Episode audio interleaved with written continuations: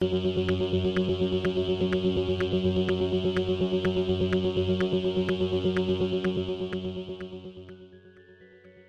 a 10 a 15, un podcast donde se habla de películas y series en un lapso de 10 a 15 minutos. Yo soy Ángel y en este episodio vamos a estar hablando de la segunda temporada de Euforia. Euforia la pueden conseguir en HBO Max, así que sit back, relax, que 10 a 15 acaba de comenzar.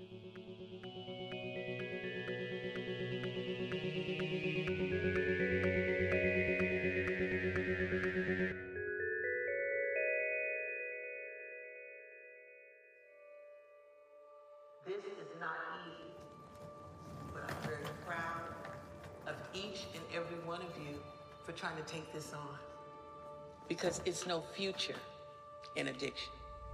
Euforia es una serie creada por Sam Levinson, es escrita por Levinson, que está basada en la serie israelí del mismo nombre de Ron Leshem y Daphna Levin. Y el elenco lo compone Zendaya, Maud Apatow, Angus Cloud, Alexa Demi, Eric Dane, Hunter Schafer, Jacob Elordi, Dominic Fike, Barbie Ferreira, Nike King, Storm Reed, Sidney Sweeney y Coleman Domingo. Y la serie sigue a un grupo de estudiantes de la high que viven sus experiencias de identidad, trauma, drogas, familia, amistades, amor y sexo. Disclaimer, esta serie tiene muchos temas y muchas situaciones que son bastante gráficas y crudas. Eh, entre ellas, este incluye pues la drogadicción, violación, violencia doméstica, abuso sexual. Así que sugiero discreción. Yo vi Euforia en su tiempo. eh, me gustó mucho. Es una serie excelente visualmente, artísticamente, actoralmente y narrativamente. Es una serie completa. Eh, me gustaron mucho los dos especiales que sacaron este antes de la segunda temporada. Son excepcionales. Eh, estaba bien pompeado por esta segunda temporada y pues la vi. Y este segundo season tiene muy buenos momentos, unos momentos emocionales bien magistralmente hechos, pero esta segunda temporada está bien messy. Eh, el gran problema que yo tengo es con su estructura narrativa, porque esa estructura narrativa está bien, bien, bien al garete. Y no solamente es que la forma en cómo están editados los episodios es como que a veces hay momentos que deberían de ir en el episodio anterior, no en el episodio que está. Eh, también es obviamente narrativamente hay personajes que se quedan este en un segundo plano. Y es bien interesante porque a lo largo que se ha dado este segundo season, pues sí han salido noticias de la producción de Euphoria, de que Barbie Ferreira tuvo problemas con, con Sam Levinson y se fue del set. Eh, al igual que la producción fue súper caótica as a whole porque no había un shortlist. Y básicamente ese caos se puede ver en pantalla en ciertos puntos. Por lo menos hay arcos narrativos en este segundo season que no tienen rumbo y salen de la nada. Obviamente hay personajes que se enfocan más que en otros. Este, creo que los dos personajes que terminan en un segundo plano y me dan pena es, eh, eh, es Kat y Jules. Básicamente Kat eh, aparece solamente como en dos o tres escenas y tienen como que este arco de que ella está como que en esta crisis de identidad pero no hacen nada con eso y entonces Jules termina siendo como que este personaje pasivo que eh, es parte de unas situaciones y eventos que suceden en la serie, pero no hay nada eh, o no se explora, you know, sobre los issues que está teniendo y los traumas que ha tenido. Y pues básicamente termina siendo un personaje pasivo. Y es una pena porque pues Jules, you know, y Kat son como que del main cast. Pero pues terminaron estando en las gradas. Y es una pena que hayan terminado en las gradas. Cuando son unos personajes bien interesantes. El primer episodio es buenísimo. El segundo, el tercero y el cuarto es donde yo básicamente tuve mis dudas como que para dónde iba la serie y su estructura pues estaba media caótica. El cuarto es en donde básicamente es súper caótico y pico, pero no tan caótico como el séptimo. e, el quinto es como que el mejor episodio de esta temporada. El sexto, por lo menos, tiene momentos bien buenos. Y hay una escena que me resonó eh, emocionalmente. Y este. Por poco me hace llorar. Pero.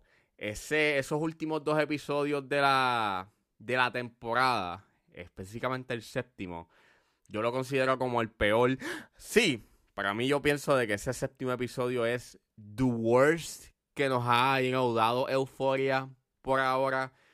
Y yo tengo issues como que con la obra de Lexi este, y la forma en cómo está montada la obra, porque básicamente es tan sobrecomplicado y es como que tan innecesariamente complicado. O sea, básicamente tú estás viendo lo que está pasando en la obra, que es que a veces eh, nos da un flashback a las memorias de los personajes que están en esa obra, pero entonces después lo estamos viendo dramatizado en la obra y después en ese en ese interín nos están metiendo, you know, escenas que no sabemos como que el espacio y tiempo, pero tú puedes como que inferir que eso es después de los episodios que han, que han pasado este, en donde pues nos dan como que nos llegan los blancos sobre lo que ha pasado, y no en términos de las dentro de las relaciones que tienen los personajes y otros eventos en such. Y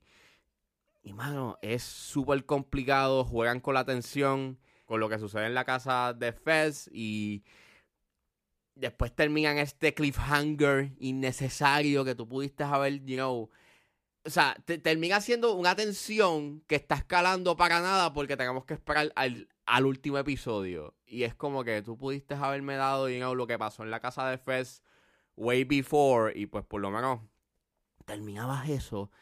Pero, pero no, este, tenías que poner un overture de dos o tres minutos eh, para este eh, alargar el episodio y repetir escenas que ya nosotros hemos visto. Que eso es algo que en este, en este season como que se repite mucho. Este, eh, la escena de Rue cuando está dando su discurso en el funeral de su papá. Y es como que, ok, I get it. Entiendo. O sea, entiendo, you know. Ya yo vi esta escena. Ya yo sé la que hay. Por favor, no me la vuelvas a poner. Y, eh, y eh, la serie tiende como que a repetirse más de lo necesario. Sin ningún motivo porque ya tú estás claro you know, de las emociones y de las cosas que están pasando los personajes. Pero pues, hay que rellenar tiempo. Tenemos que, mira, fill that time. Hay cosas en esta serie, you know, que a mí me molestan, eh, como por ejemplo, pues, eh, la desnudez innecesaria. Eh, la desnudez en esta serie ha sido, you un tema de controversia porque, pues, este eh, muchas personas lo consideran como que están hipersexualizando you know, a estos personajes que son adolescentes. Obviamente, este, los actores sí son este, adultos o tienen mayoría de edad, pero es, es bien disturbing el que pues tú utilices you know, a estos personajes ficticios que son adolescentes y los estés poniendo en un contexto hipersexualizado. En este season es bien innecesario a veces como que la desnudez y que casi es el personaje que mayormente vemos como que, you know, desnuda. En el primer episodio tenés un tiro en donde te enseñan los senos y es un tiro innecesario y no entiendo por qué decidieron hacer ese tiro. I don't know, pero cuando yo lo vi me incomodó un poco porque es como que, pero ¿por qué tú me estás enseñando los senos? O sea, sin ningún motivo. O sea, no hay nada, ni base ni fundamento para que me enseñen los senos. También como que se duplica el uso de música de otros artistas y a veces sí, em, cabe o, o, sí encaja eh, en la escena, pero a veces no. O sea, te ponen como que los temas y, el feeling de la escena en tu cara, al igual que la fotografía. Bien bonita, pero eh, en este season como que tuve mis issues sobre eh, el estilo. Porque sí, esta serie, por lo menos esta segunda temporada, la filmaron en celuloide y se nota y es bien bonita y tiene estos tiros bien complejos y toda la cosa, pero se convierte en solamente estilo y no hay ningún tipo de sustancia. Y donde se ve mucho más ese problema de que se están basando mucho en el estilo es en el séptimo episodio porque te tienes estos tienes estos viajes oníricos a veces que están este eh, entre medio de la obra y es bien, es bien caótico. Y yo creo que ese es el gran problema de la serie, este, por lo menos de esta segunda temporada, es que no tenía un norte claro en algunas cosas aunque sí está bien actuada, el elenco eh, se votó y hizo un buen trabajo y hay momentos emocionales que están muy buenos, pero eh, el gran problema que tiene esta segunda temporada es que es súper caótica y no tiene, un, no tiene un objetivo claro. Sí me gustó el final de la serie, hay gente que tiene problemas con la serie y sí se puede sentir como que un poco apresurado, pero sí me gusta, you know, eh, el arco que le dieron a Rue y lo que le puede pasar, you know, en ese tercer season. La dejan en un momento, you know, un, poco más esperanzador que la primera temporada. Eh, sort of. Y pues eso pues me tiene como que intrigado sobre lo que van a hacer en la tercera. Fuera de eso, deben de ver Euphoria. It depends. Eh, depende si puedes este, manejar este, los temas que, que habla. Pero esta segunda temporada sí es tiene momentos buenos, pero eh, su gran fallo es que es súper, súper, duper desorganizada.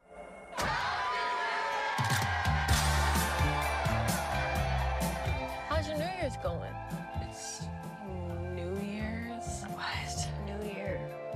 I swear my boyfriend doesn't tell me anything.